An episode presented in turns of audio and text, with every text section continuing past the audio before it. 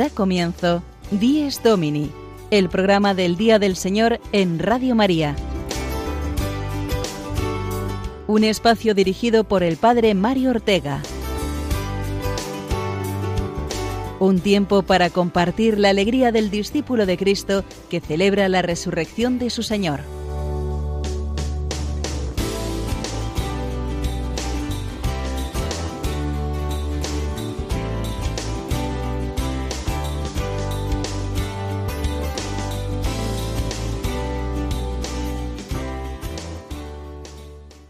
Buenos y casi ya veraniegos días, queridos amigos oyentes, bienvenidos un domingo más a este espacio del Día del Señor. Aquí estamos, como cada semana, para acompañaros durante esta hora y compartir con vosotros la fe y la alegría de celebrar la Pascua de la semana, el domingo, en sus primeras horas. Recibid el saludo de un servidor, el Padre Mario Ortega, y de Cristina Rubio, a quien ya saludamos aquí desde los estudios de Radio María en Madrid. Buenos días, Cristina. Buenos días a todos, queridos amigos. Sí, estamos ya casi en el verano. Esta semana entraremos en él. Los niños ya sin colegio, los jóvenes algunos terminando todavía sus exámenes, aunque este año la mayoría los han acabado antes. Y todos, seguros, muy pendientes del fútbol y de lo que nos deparará el Mundial, con el correr continuo de noticias, eh, de política, de cambios, de personajes que vienen y van, en fin, el mundo que gira y gira y sólo una cosa que permanece, la cruz salvadora, como reza el lema de los cartujos. Esa cruz ilumina nuestra vida porque es la de Cristo resucitado. Y es la resurrección lo que celebramos cada semana este día. Por eso es el Día del Señor, el día dedicado especialmente a Dios, al descanso y a la caridad con el prójimo. Este domingo es ya el undécimo del tiempo ordinario y la Iglesia nos regala, Padre Mario, en la liturgia de hoy, las preciosas parábolas del reino de Dios, el sembrador que siembra y la semilla crece sin que él sepa cómo, y la del grano de mostaza. Ese grano de mostaza con el que Jesús compara el reino de Dios la semilla más pequeña que se convierte en el árbol grande donde las aves anidan. El reino de Dios, la vida de la gracia, comienza siempre por las cosas más pequeñas y cotidianas, y Dios las hace crecer, si le vamos dejando, hasta convertirse en caridad, en santidad, en luz para el mundo. Vamos ya, Cristina, a contar a nuestros oyentes los muchos y variados contenidos que compartiremos con ellos hasta las nueve de la mañana de este domingo 17 de junio de 2018.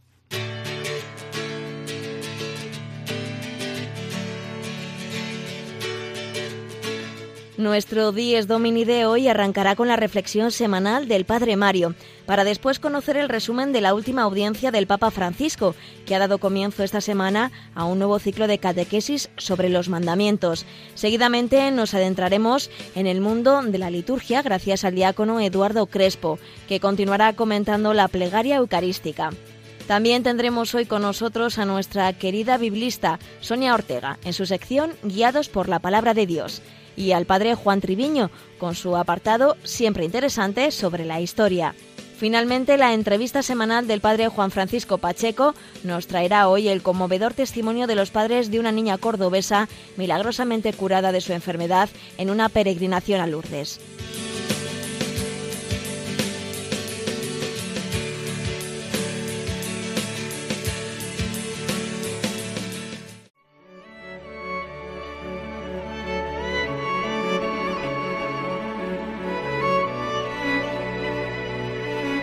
Aprenderás a hablar con fluidez el inglés en una semana. Con este medicamento desaparecerá tu catarro en media hora.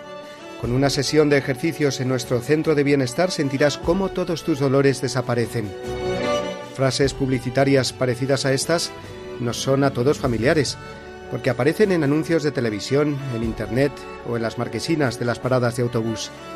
Mensajes de un mundo que nos asegura el bien con el mínimo esfuerzo y tiempo por eso tanto estrés y tanta impaciencia nos abruman. El Evangelio, sin embargo, es mucho más realista. Con las parábolas de la liturgia de hoy, Dios nos invita a contemplar el ritmo de la naturaleza, del tiempo de crecimiento de la semilla hasta dar fruto, de la paciencia humilde del sembrador. El reino de Dios viene a ser como el hombre que echa la semilla en el campo, siembra y espera.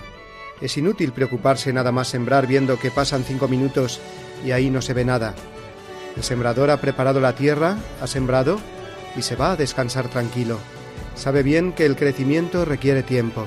Cuando asoma la hierba, además, sería de necios el querer hacerla crecer rápido estirando de ella hacia arriba. El Evangelio nos enseña que lo que Dios nos pide es que sembremos el bien, dentro de nosotros con la semilla de las virtudes y fuera de nosotros sembrando obras de caridad. Sembremos, que Dios se ocupa de hacer crecer la siembra día y noche, mientras que el sembrador descansa, sin que se dé cuenta del crecimiento. La parábola describe el proceso natural de la planta. Primero aparece la hierba, después la espiga y por fin el trigo maduro en la espiga. San Gregorio Magno nos ofrece una preciosa explicación. Cuando concebimos los buenos deseos, echamos la semilla en la tierra. Cuando comenzamos a obrar el bien, somos hierba. Y cuando progresando en el bien obrar crecemos, llegamos a espigas. Y cuando ya estamos firmes en obrar el bien con perfección, ya llevamos en la espiga el grano maduro. Tengamos pues confianza en que la semilla crece, aunque sea pequeña como el grano de mostaza, nos recuerda Jesús el reino de Dios se abre paso contra todas las dificultades y adversidades que nos podamos imaginar. Las prisas e impaciencia por nuestra parte no casan con el Evangelio, ni hacen más rápido y eficaz el crecimiento espiritual. El Evangelio solo nos pide sembrar cada día y esperar con paciencia y confianza. La santidad personal es un saber esperar, como decía San Rafael Arnaiz, poniendo nuestra confianza en Dios providente y sabiendo, como nos recuerda Santa Teresa, que la paciencia todo lo alcanza.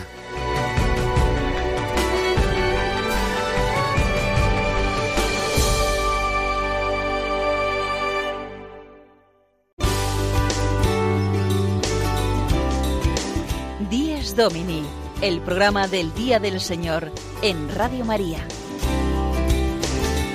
Un tiempo para compartir la alegría del discípulo de Cristo que celebra la resurrección de su Señor.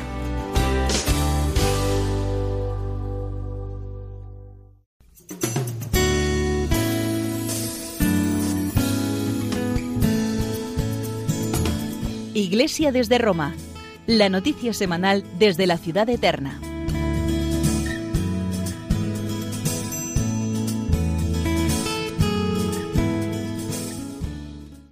El miércoles pasado, en la audiencia general, el Papa Francisco comenzó un nuevo ciclo de catequesis, esta vez sobre los mandamientos de la ley de Dios, haciendo una introducción sobre ellos y recordándonos una vez más a todos que los mandamientos de Dios están hechos para hacernos libres, que son nuestro camino al cielo.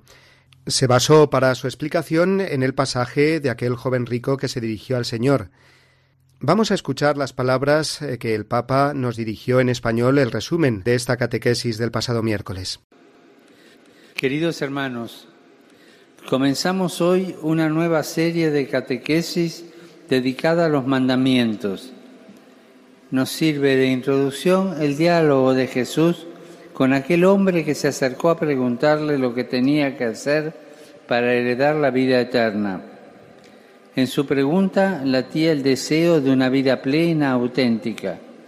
Jesús le responde indicándole el camino del cumplimiento de los mandamientos. Pero él, a pesar de que cumple los mandamientos desde pequeño, siente que le sigue faltando algo. Así, mediante un proceso pedagógico, Jesús lleva a esa persona a reconocer sus propios límites para que confíe en Él, el Hijo de Dios, el único que puede dar una vida plena. El hombre debía convencerse de que ya no puede vivir de sí mismo, de sus propias obras, de sus propios bienes. Es necesario que lo deje todo para seguir al Señor, porque Él es la vida plena, el amor verdadero y la riqueza auténtica. En estas catequesis intentaremos ver cada uno de los mandamientos como esa puerta que el Padre Celeste ha abierto para conducirnos a la vida verdadera, dejando que Jesús nos tome de la mano y nos ayude a atravesarla. Saludo cordialmente a los peregrinos de lengua española, especialmente de España y de América Latina.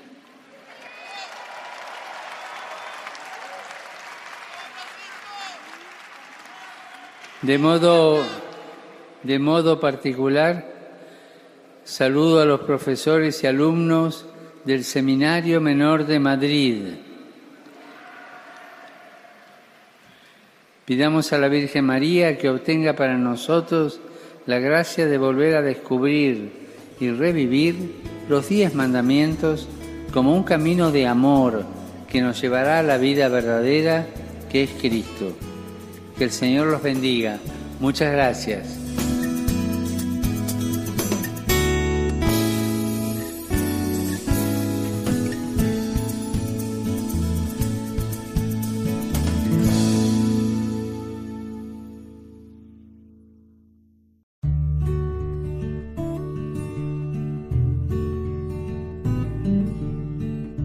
La celebración del domingo cumple la prescripción moral, inscrita en el corazón del hombre, de dar a Dios un culto exterior, visible, público y regular, bajo el signo de su bondad universal hacia los hombres. El culto dominical realiza el precepto moral de la antigua alianza, cuyo ritmo y espíritu recoge celebrando cada semana al Creador y Redentor de su pueblo. Catecismo de la Iglesia Católica, número 2176.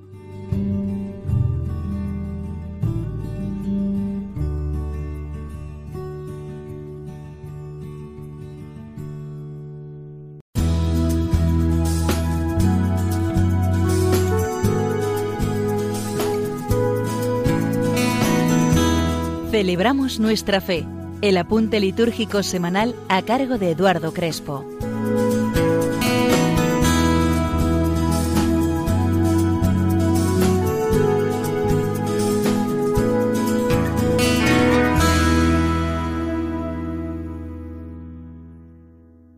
Seguimos nuestro recorrido por la plegaria eucarística. Al principio decíamos que es el centro de toda la celebración, la oración más importante de la misa. Antes de la reforma litúrgica del Concilio Vaticano II, durante toda la plegaria eucarística se permanecía de rodillas, no sólo durante la consagración. Todavía podemos ver que algunas personas toman esta postura de oración aunque hoy no está así indicado. Es una reminiscencia del valor de toda la plegaria. Hoy quiero centrarme en la parte de la institución de la Eucaristía. Después de la aclamación del santo, se realiza la primera epíclesis, la primera invocación del Espíritu Santo. Se invoca la fuerza de este Espíritu para que los dones presentados queden consagrados, es decir, se conviertan en el cuerpo y la sangre de Cristo, y para que la víctima inmaculada que se va a recibir en la comunión sea para salvación de quienes la reciban, leemos en el misal. El relato tiene una introducción que sirve de enlace y contextualiza el momento celebrativo en el que entramos dicen las distintas plegarias, el cual, cuando iba a ser entregado, porque él mismo, la noche en que iba a ser entregado, él mismo, llegada la hora en la que iba a ser glorificado por ti, Padre Santo, habiendo amado a los suyos que estaban en el mundo, los amó hasta el extremo. O él mismo, la víspera de su pasión, mientras estaba a la mesa con sus discípulos. Después de esta introducción siguen las palabras de la institución y consagración. Dice el misal, con las palabras y gestos de Cristo se realiza el sacrificio que él mismo instituyó en la última cena, cuando bajo las especies de pan y vino ofreció su cuerpo y su sangre, y se lo dio a los apóstoles en forma de comida y bebida, y les encargó perpetuar ese mismo misterio. Las palabras de la consagración se toman de los relatos de los sinópticos y de San Pablo. A partir de esa invocación al Espíritu y las palabras del sacerdote sobre el pan y el vino, Cristo se hace presente de manera sustancial en el pan y en el vino. A partir de ese momento no está presente únicamente en la persona del ministro, en la palabra proclamada o en la asamblea convocada en su nombre, sino que desde ese momento, en el pan y en el vino, está el cuerpo, la sangre, el alma y la divinidad de nuestro Señor Jesucristo, Dios y hombre verdadero. Cristo en su persona, en su presencia, es el centro de la Eucaristía. No hemos de olvidar el para qué se hace Cristo presente en el altar. Se actualiza su entrega pascual, su muerte y resurrección para nuestra salvación. De la celebración eucarística y hacia ella se dirige el culto a la presencia eucarística de Jesús. A partir del siglo XIII se quiso recalcar esa presencia de Cristo en la Eucaristía, sin perder de vista la dimensión de sacrificio y de banquete que tiene la Eucaristía. De ahí que se exalte la Eucaristía a través de la exposición del Santísimo, de las procesiones eucarísticas, o del origen de la fiesta del Corpus, en 1246, y su institución por Urbano IV en 1264. Más adelante, el Concilio de Trento, en la segunda mitad del siglo XVI, reafirmará que el Santísimo Sacramento debe ser adorado con culto de la tría, es decir, con la adoración que se tributa a Cristo, Dios y hombre. El culto de la Eucaristía fuera de la celebración de la misa ha de entenderse en el conjunto de todo el misterio eucarístico, pues hay una continuidad entre la celebración de la misa y el culto eucarístico fuera de ella.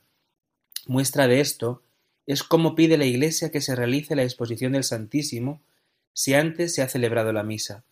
Después de la comunión, se coloca el sacramento en la custodia y se realiza la oración poscomunión. No se da la bendición ni se despide a la asamblea, pues la celebración se prolonga en la adoración de la Eucaristía. Hemos de profundizar y dar sentido al culto eucarístico. Este puede entenderse, como dice el padre Lino Díez, sacramentino, en su libro Acoger la presencia, puede entenderse en dos sentidos. Uno, culto al Padre por medio de la celebración eucarística, supremo acto del culto cristiano, y también como culto al Santísimo Sacramento del cuerpo y sangre de Cristo, es decir, reconocimiento y adoración de la presencia eucarística del Señor, presencia definida como verdadera, real y sustancial por el Concilio de Trento. Este segundo modo de entender el culto eucarístico se desglosa en dos momentos, durante la celebración eucarística y fuera de ella. Ambas nos introducen en la riqueza admirable de la donación de Cristo. El culto contribuye a, contribuye a que la comunidad cristiana refresque continuamente la memoria de la Pascua de Cristo, de la que ha nacido y de la que se alimenta, para vivir con las mismas actitudes que Cristo muestra en la Eucaristía.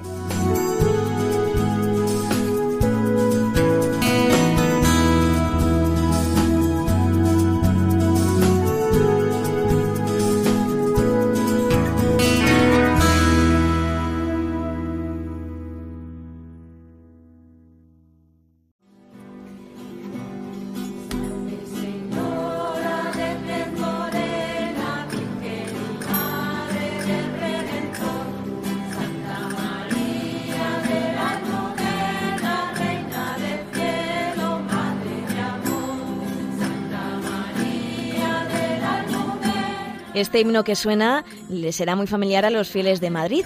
Es el himno de la patrona, la Virgen de la Almudena. Y es que desde el pasado viernes estamos de Año Santo en Madrid, Año Santo Mariano, porque hace exactamente 25 años que se consagró la Catedral madrileña. ¿Verdad, padre? Efectivamente, el 15 de junio de 1993, San Juan Pablo II consagraba la Catedral de Santa María la Real de la Almudena en el que fue su cuarto viaje apostólico a España. Recuerdo bien estar en esa ceremonia ese día, era yo todavía seminarista. Vamos a recordar algunas de las palabras del Papa Juan Pablo II en la Catedral de Madrid que él mismo consagraba en aquel día memorable.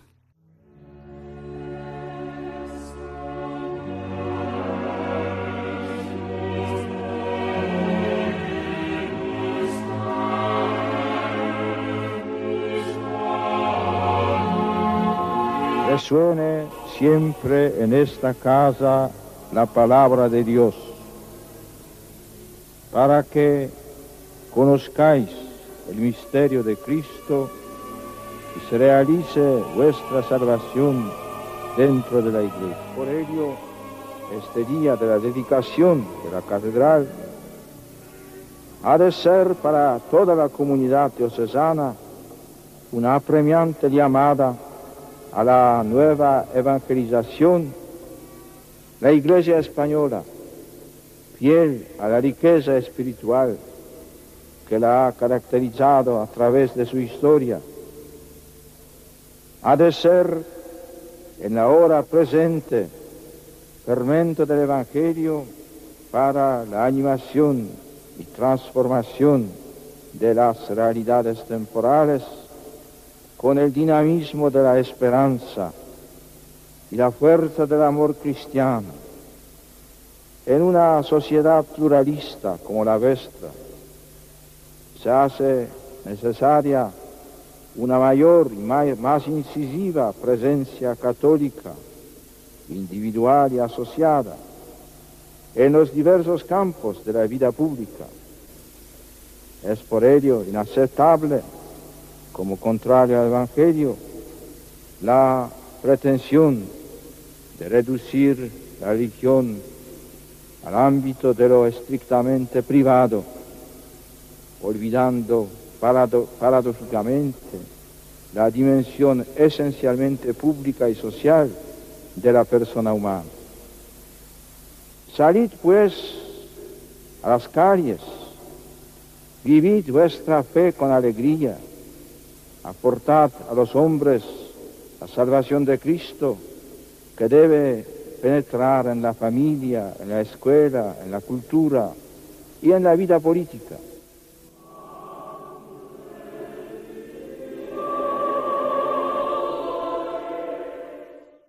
Pues con este motivo de las bodas de plata de la Catedral de la Almudena, el cardenal de Madrid, don Carlos Osoro, ha abierto este año Santo Mariano, que lleva como lema Con María, discípulos misioneros de Jesucristo.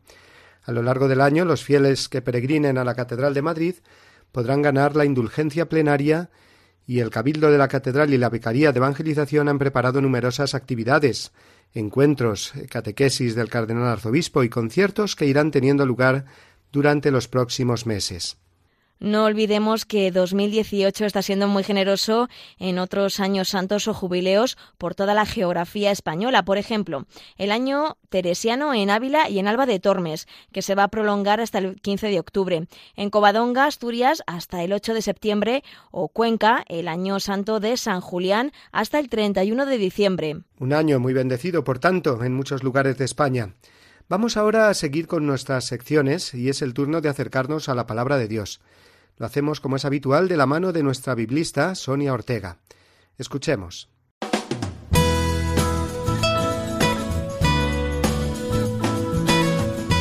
Guiados por la palabra de Dios. El momento de asomarnos a la Biblia de la mano de Sonia Ortega.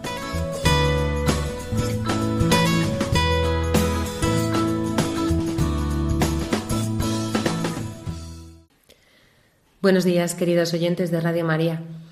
Este domingo vamos a profundizar un poco sobre las dos pequeñas parábolas que nos trae el Evangelio de Marcos. Y lo vamos a hacer de una forma un tanto original. Vamos a comenzar por el final. El final dice así. Con muchas parábolas parecidas, les exponía la palabra acomodándose a su entender. Todo se lo exponía con parábolas, pero a los discípulos se lo explicaba todo en privado. Y nos preguntamos, ¿qué son las parábolas? La parábola es una historia sencilla que ayuda a comprender algo. El mismo texto parece decirnos que les hablaba en parábolas para que comprendieran, pues dice explícitamente, acomodándose a su entender. Sin embargo, al afirmar que a sus discípulos se lo explicaba todo en privado, nos damos cuenta de que la profundidad que contenían las parábolas de Jesús no era en principio tan evidente, necesitaban una posterior explicación. Una parábola contiene tanto significado que es necesario expresarla en términos muy sencillos para poder ser captado. Sin embargo, de primeras no es tan fácil captar su complejidad. Los discípulos disfrutan de un estatus especial respecto del resto. Lo han dejado todo y han seguido a Jesús. Son los más próximos a Él pero además son los elegidos para llevar este mensaje al mundo entero, para llevar hasta los confines del mundo la buena nueva. Por lo tanto, era necesario que lo comprendieran todo bien. Por eso Jesús se lo volvería a explicar aparte. Las parábolas de hoy se encuadran dentro de las parábolas del sembrador. Hacen referencia a la vida cotidiana, pues sembrar y segar era algo muy común en la época de Jesús. Ahora bien, El reino que en ella se anuncia no se anuncia proféticamente. No es un reino que llegará, sino que ya ha llegado. Y en este reino el labrador siembra. Siembra y la semilla va creciendo sin que él lo sepa. La tierra va dando fruto, ella sola. Incide de nuevo. El grano crece sin grandes esfuerzos por parte del que lo siembra. La parábola nos muestra que el sembrador es un hombre que confía y espera. No es un hombre preocupado. Es un hombre que vive feliz haciendo su trabajo, pues bien sabe él que el dueño del campo es quien hará crecer. La confianza es una de las grandes señas de identidad de los cristianos, y esto es algo que debemos recordar siempre. Cuando parece que nuestros esfuerzos por llevar la palabra de Dios a nuestras familias, a nuestros trabajos o a nuestras parroquias no da fruto, debemos recordar esta parábola. Confianza. No debemos dejar de sembrar. Ese es nuestro trabajo. Pero será otro el que hará crecer, lo veamos nosotros o no. Confianza. La segunda parábola utiliza otro elemento que también es muy conocido en Palestina, el grano de mostaza. Esta semilla, como bien sabemos, es de las más pequeñas semillas que existen, pero sin embargo, una vez sembrada, alcanza las dimensiones de un árbol de tres o cuatro metros de altura. Esta es la paradoja que recoge la parábola, la pequeñez de la semilla y en lo que más tarde se convertirá. La pequeña semilla se convierte en un gran árbol donde incluso otros vendrán a guarecerse. Y este es otro de los signos distintivos de un cristiano, la humildad. En lo aparentemente despreciable para el mundo puede esconderse algo muy grande. Quizá esto es lo que a veces se preguntaban los discípulos de Jesús. Ellos esperaban un Mesías grande y poderoso que estableciera su reino en gloria y poder. Y no, ahí tienen a Jesús que, como él mismo dirá, no tenía ni dónde reclinar la cabeza. Son varias las parábolas que aluden a esta realidad, la levadura en medio de la masa, la pequeña lámpara que ilumina toda la casa, y es que es así como empezó el reino de Dios, pequeño y humilde, pero llamado a algo muy grande. Y es así como debemos ser los cristianos, pequeños y humildes, pero confiados en que Dios hará de nosotros algo muy grande.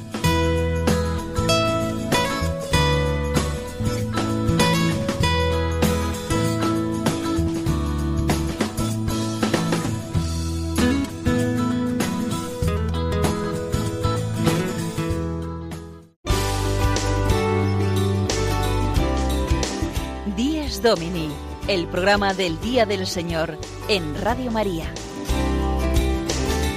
Un tiempo para compartir la alegría del discípulo de Cristo que celebra la resurrección de su Señor.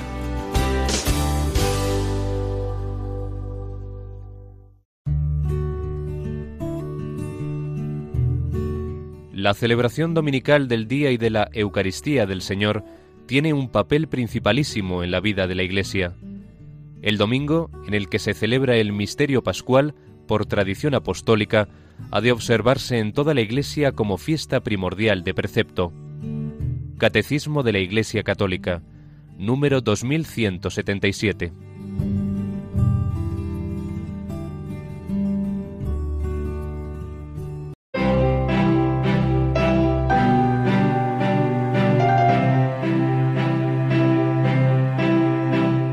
Historias con Historia, una sección a cargo del padre Juan Treviño.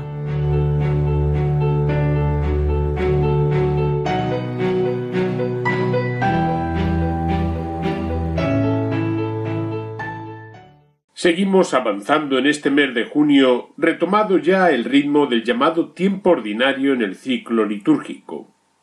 Al hilo de los textos bíblicos de las lecturas de este domingo, nos detenemos brevemente en algún detalle de la obra de la creación, como la existencia de los árboles, se nos habla de palmeras o cedros, o los humildes arbustos, como la mostaza. Jesús, partícipe de la historia de su pueblo, utiliza muy a menudo, particularmente en las parábolas, imágenes muy cercanas y asequibles para todos. Compara el reino de Dios a la tarea de la cosecha, en el antiguo Israel los cereales tales como la cebada, el trigo, el mijo o la espelta, formaban parte de la dieta habitual. El trigo daba la mejor harina y pan que los sacerdotes ofrecían a Dios. La cebada, que madura antes que el trigo y se siega a comienzos del verano, era el alimento de los campesinos pobres. La espelta era una especie de trigo pobre y el mijo servía para hacer un pan de poca calidad. El profeta Ezequiel lo describe como alimento para tiempos de hambre.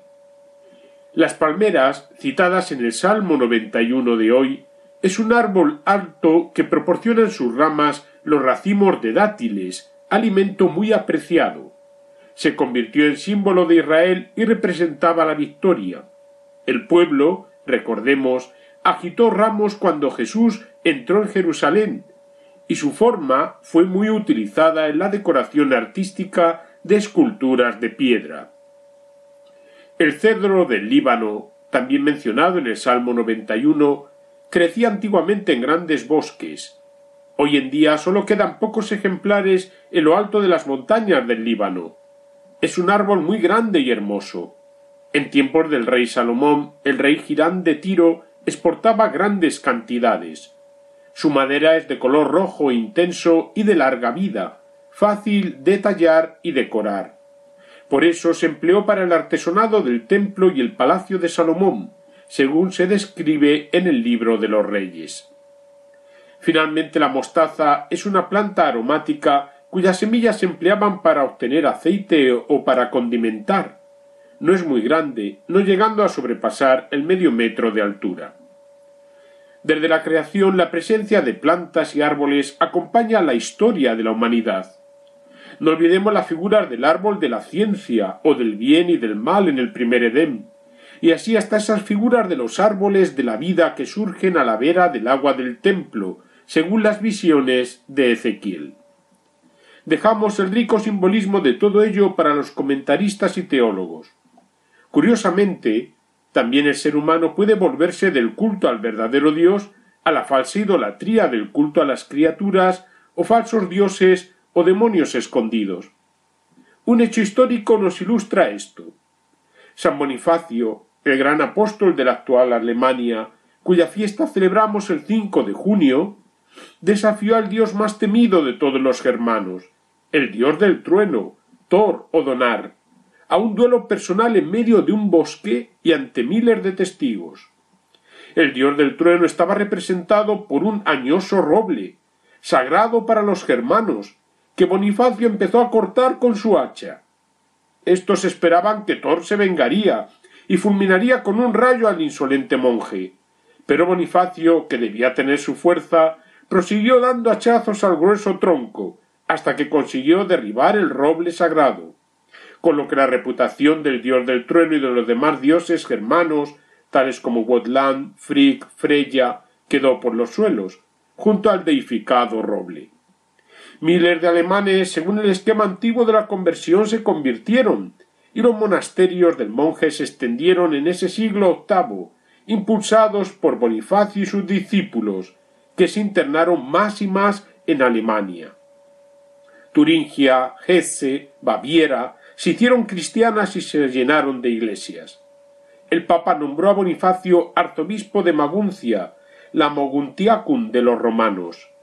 Bonifacio llevaba el deseo de evangelizar en sus entrañas.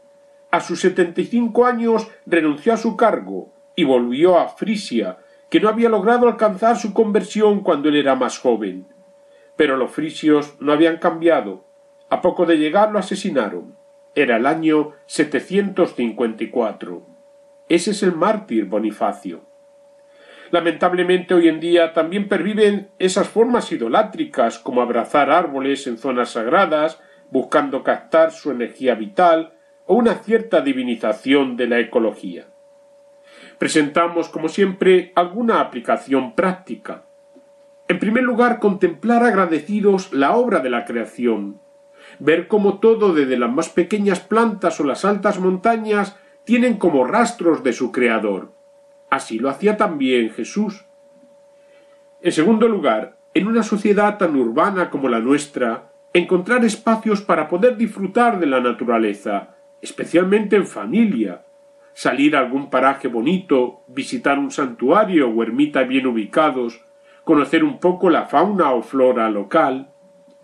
En tercer lugar, aclarar los fundamentos de un recto y sano ecologismo, formarnos con buenas lecturas como la encíclica Laudato Si o los textos del catecismo, acoger con alegría la experiencia de tantos santos como San Francisco o San Antonio de Padua, que predicaba incluso fijaos a los peces, cuya fiesta celebramos el pasado 13 de junio, o tantos otros que nos ayudan a agradecer la creación.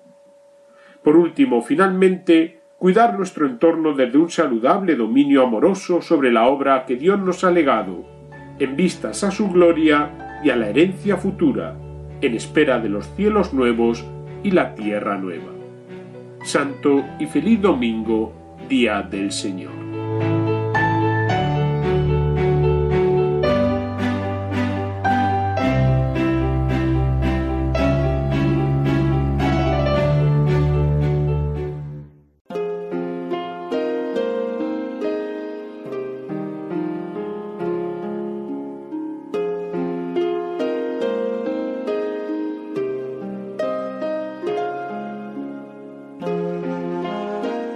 Altísimo, bondadoso Señor, tuyas son la alabanza, la gloria y el honor.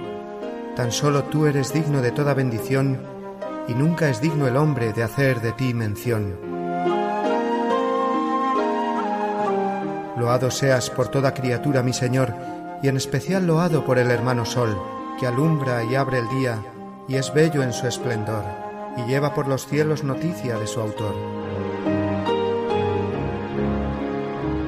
Loado seas por toda criatura, mi Señor, y en especial loado por el hermano Sol, que alumbra y abre el día, y es bello en su esplendor, y lleva por los cielos noticia de su autor. Y por la hermana Luna, de blanca luz menor, y las estrellas claras que tu poder creó, tan limpias, tan hermosas, tan vivas como son, y brillan por los cielos, loado mi Señor. Por la hermana agua, preciosa en su candor, que es útil, casta, humilde, loado mi Señor. Y por el hermano fuego, que alumbra al irse el sol, y es fuerte, hermoso, alegre, loado mi Señor. Y por la hermana tierra, que es toda bendición, la hermana madre tierra, que da en toda ocasión las hierbas y los frutos y flores de color, y nos sustenta y rige, loado mi Señor.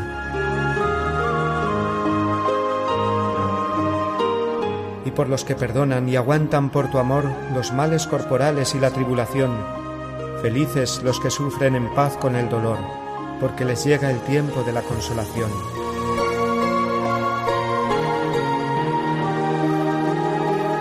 Y por la hermana muerte, loado mi Señor, ningún viviente escapa de su persecución Ay, si en pecado grave sorprende al pecador, dichosos los que cumplen la voluntad de Dios. No probarán la muerte de la condenación. Servidle con ternura y humilde corazón. Agradeced sus dones, cantad su creación. Las criaturas todas, load a mi Señor. Amén.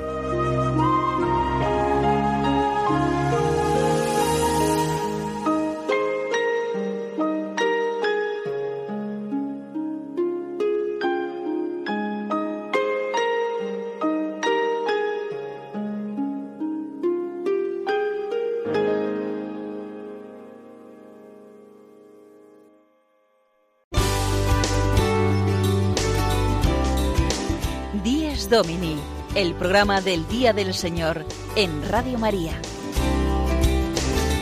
Un tiempo para compartir la alegría del discípulo de Cristo que celebra la resurrección de su Señor.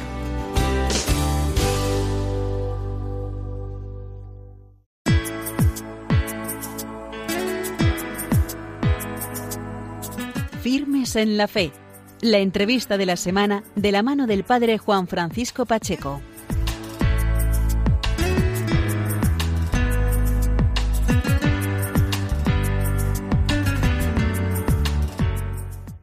Buenos días amigos de Radio María, bienvenidos un domingo más a este espacio del programa Dies Domini, afirmes en la fe.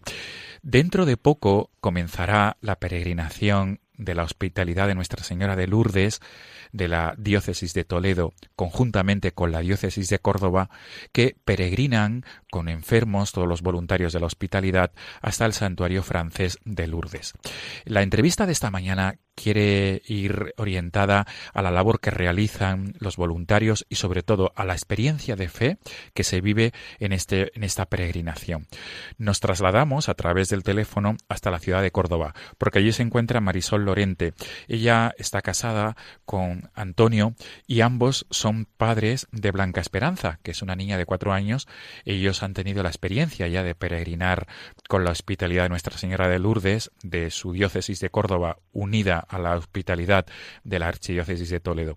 Por este motivo la saludamos y queremos, y queremos que nos comparta su testimonio de fe y sobre todo su testimonio de esperanza. Buenos días, Marisol. Hola, buenos días. Lo, eh, lo, primero de todo, Marisol, gracias por atendernos y feliz día del Señor. Nada, gracias a vosotros.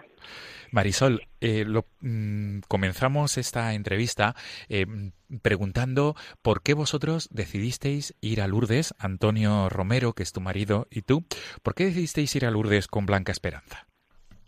Pues mire usted, decidimos de ir eh, porque, bueno, el padre capellán Juan Carlos Bracera de, aquí de la capilla de Reina Sofía de Córdoba nos le ofreció ese, ese viaje tan, tan bonito a Lourdes porque Blanca pues nació con hidrocefalia, aparte de muchísimas patologías más.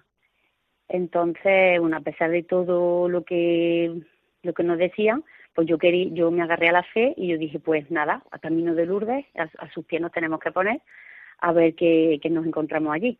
La verdad que fuimos con, fui con mucho miedo porque era, el, viaje era muchísimas horas y, y, no sabemos lo que nos íbamos a encontrar, ¿no? Íbamos un poco a la perdida, pero cuando llegamos allí, indudablemente, vimos que, que no hay cosa más bonita y más grande que poner a un enfermo a los pies de, nuestra madre, ¿no? Yo me sentí mm, con una satisfacción, con una tranquilidad tremenda. El baño que le dimos a Blanca en aquellas pilas fueron mm, inolvidables. De allí Blanca recibió una energía, una esperanza, una fuerza que, que bueno que, que, el día a día se está viendo. Blanca fue fue a la, primera peregrinación eh, andando muy poquito y actualmente Blanca pues es una niña muy fuerte y va andando de mi mano. Gracias a Dios y gracias a nuestra madre que, que bueno que la tienen que la tienen así, que la tienen de pie con tantísimas cosas como nos decían los médicos que no iba a poder hacer que casi que imposible, pero para Dios no, no hay nada imposible. Y bueno, ahora vamos camino del segundo viaje con mucha alegría porque ya sabemos dónde, dónde, dónde vamos a ir y, con mucha esperanza de que bueno, de que este año pues sucederán otras cosas también muy bonitas y, y, ponernos a sus pies que, que, lo, lo que más grande y lo que nos, nos ayuda, nos da la fuerza cada día. Desde luego. Marisol, la peregrinación de este año comenzará el domingo 24 de junio, ¿verdad? Exactamente, del 24 al 28 de, junio. Es verdad que son muchísimas horas, pero mm, enriquecen mucho. El viaje se pasa muy ameno y, muy bien, mm, con mucha tranquilidad. Lo, lo, vivimos nosotros el año pasado, a pesar del miedo que yo que yo estaba viviendo, que yo llevaba. Sí. Eh, quisiera, Marisol, que esta mañana eh, pudieras mm, pensar en padres como vosotros, como Antonio y tú, que, que, que tienen alguna persona de su familia enferma y me gustaría que pensarais en ellos porque les pudierais transmitir ese, esa experiencia de esperanza. ¿Cómo, ¿Cómo fue, cómo eran mm, Antonio y Marisol antes de la peregrinación del año pasado a Lourdes y cómo son en este 2018? Pues usted, somos eh, totalmente diferentes, porque antes a mí me hablaban de, Lourdes y yo sí pensaba en Lourdes, pero yo no sabía lo que, lo que, lo que allí, lo que, lo que allí se, se, se recibe, se transmite, ¿no? Entonces yo pues mm, quiero decirle a todos los padres que no, no conocen, que tienen algún niño enfermo, pues que no duden, que no duden, que no tengan miedo ninguno en que a pesar de todas las horas que, que conlleva el viaje, eh, allí van a encontrar lo más grande, lo más grande que se pueda encontrar para un enfermo está allí. en ese agua bendita, en ese manantial, en ese, en ese aire, en, esos pies de, la Virgen y en esa tranquilidad que, que, allí se, se vive, sin duda. De todos los, mm, digamos, todas las celebraciones, acontecimientos de la, de la peregrinación, ¿con cuál te quedas, Marisol? ¿Con cuál os quedáis como matrimonio? De todos los actos. Pues yo me quedo con el baño de, con el baño de la piscina. ¿Por qué, Marisol? Fue, fue muy intenso, la verdad que fue muy intenso porque yo llevaba muchísimas ganas de hacerlo y justamente antes de entrar en, al baño, pues mm, veía como, como una niña corría detrás de su padre en un césped grande. Entonces me emocioné mucho y yo dije, Dios mío, madre, ¿podré ver yo esto algún día en mi hija? Y al mismo tiempo me respondieron, me dijeron, tranquila, tranquila que pronto lo vas a ver. Entonces mm, me emocioné y en el mismo momento me llamaron para entrar a, a las piscinas. Y, y, bueno, me dijeron, ¿bañas tú a la niña o la bañamos nosotros? No, no, yo la baño. Y yo con mucha fuerza cogí a mi hija y no tan solo le di un baño en, el agua, imaginaros cómo puede estar ese agua. no solamente le di un baño, sino le di dos. La niña lloraba que sí tenía que llorar, pero mm, aquello fue lo más emocionante. A mí me metieron también y yo lo viví pues mm, muy intenso. Fue, fue una experiencia, para mí fue una experiencia muy, muy, muy grande y muy emotiva y que yo la recomiendo a todo el mundo yo lo viví muy fuerte ese, ese momento. Muy bien. Marisol, y ahora mismo, mm, digamos, estáis preparados para volver con Blanca Esperanza y, y digamos, en la perspectiva que vosotros este año lleváis, acabas de decir que es tan distinta a la del año pasado. El año pasado ibais con dudas, con preocupación, ¿verdad? Sí, sí, sí, con mucha preocupación, la verdad. Mm. ¿Y este año cómo, cómo, cómo, qué perspectiva lleváis? ¿Cómo es, cómo, cómo se afronta, ¿no? esos últimos días de junio, matrimonialmente con vuestra hija Blanca? Pues totalmente diferente, ya lo decimos, mm, no, no hay duda, no, bueno, no hay comparación porque este año ya, ya le digo que sé dónde, dónde voy, más o menos cómo puede pasar ella el viaje, porque claro, no sabe si mucha, mucha intranquilidad por el asiento postural que pueda llevar ella, también le incomodaba mucho, en fin, son cosas que ya este, este año pues me llevo más preparadita y, y, con muchísima más tranquilidad muchísima más tranquilidad, aunque allí se viven los días, se viven muy intensos, porque siempre hay actividades, siempre hay cosas que, que hacer, y Blanca es muy, es regular para la comida, entonces, bueno, de una manera o de otra, pues vamos a ir chuchando, chuchando, pero van pasando los días y seguramente este año pues lo disfrutaremos muchísimo más que el año pasado. El año pasado fue todo como con más con más tensión, ¿no? Cada día se, se, se vivió bien, pero con más tensión. Así que este año no dudo en que, en que va a ser mucho más tranquilo y, y mejor. Y así pues cada día, cada año esperemos que sea, que sea mejor. Desde luego. Pienso que también hay que recordar a los voluntarios, ¿verdad? De la hospitalidad, de todas las hospitalidades del mundo entero y, de España, ¿no? Porque sin ellos pienso que, esta peregrinación sería tan distinta, ¿verdad? No, no sería peregrinación. Por supuesto. allí le ves la cara, le ves la cara a cada enfermo que, que con cada voluntario que lleva detrás de su carro para tirar de ellos o para moverlo a donde sea. Es lindo de ver esos niños pequeños que lo llevan los padres como voluntarios hospitalarios y, le, y, le, y le dan agüita a esos enfermos en mitad de, una ceremonia. Eso es lindísimo de ver en, unos niños pequeños de, de 6, 5, 8, 10 años. A mí me, eso también me, me, sorprendió mucho, ¿no? Lo que le inculcamos a, los a los niños desde, desde chiquititos, ayudar al enfermo. Bueno, que todas las personas somos enfermas de una manera o de otra, pero son físicas, nos necesitan aún más todavía, ¿no? Desde luego. Pues Marisol Lorente, esposa de Antonio Romero y padres de Blanca Esperanza, esta niña de cuatro años, con la cual peregrinasteis el año pasado a Lourdes y este año, a partir del próximo día 24 de junio, pensáis hacerlo de nuevo. Mil gracias por tu testimonio en esta mañana y sobre todo eh, por tu testimonio de esperanza que nos has transmitido en Radio María. muchas gracias, muchas gracias a vosotros. Y feliz día del Señor, Marisol. Gracias igualmente. Amigos de Radio María, nos volvemos a encontrar el próximo domingo si Dios quiere. Hasta entonces, feliz día del Señor.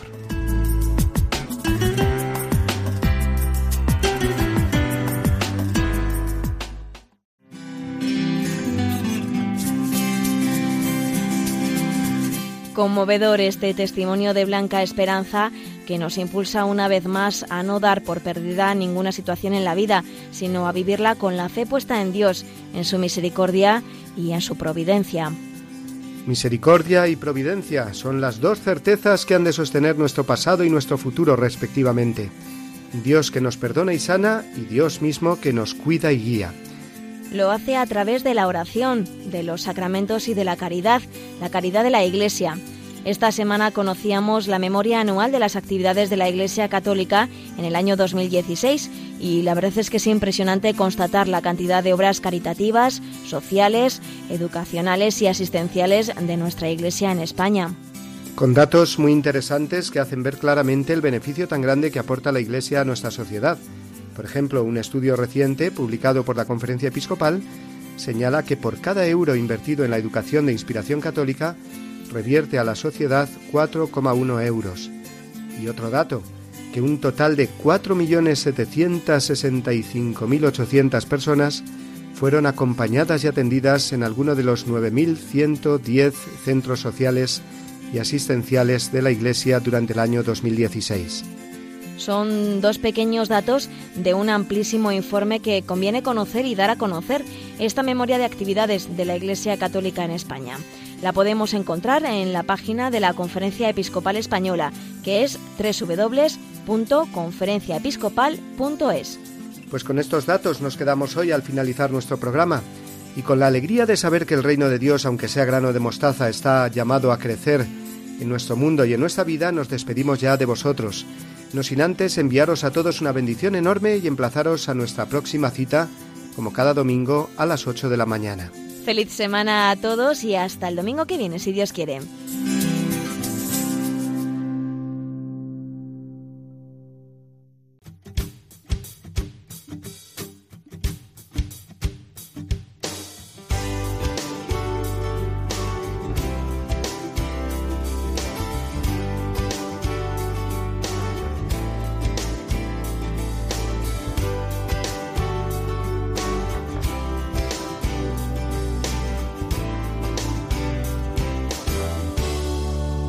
Y así termina Dies Domini, el programa del Día del Señor en Radio María.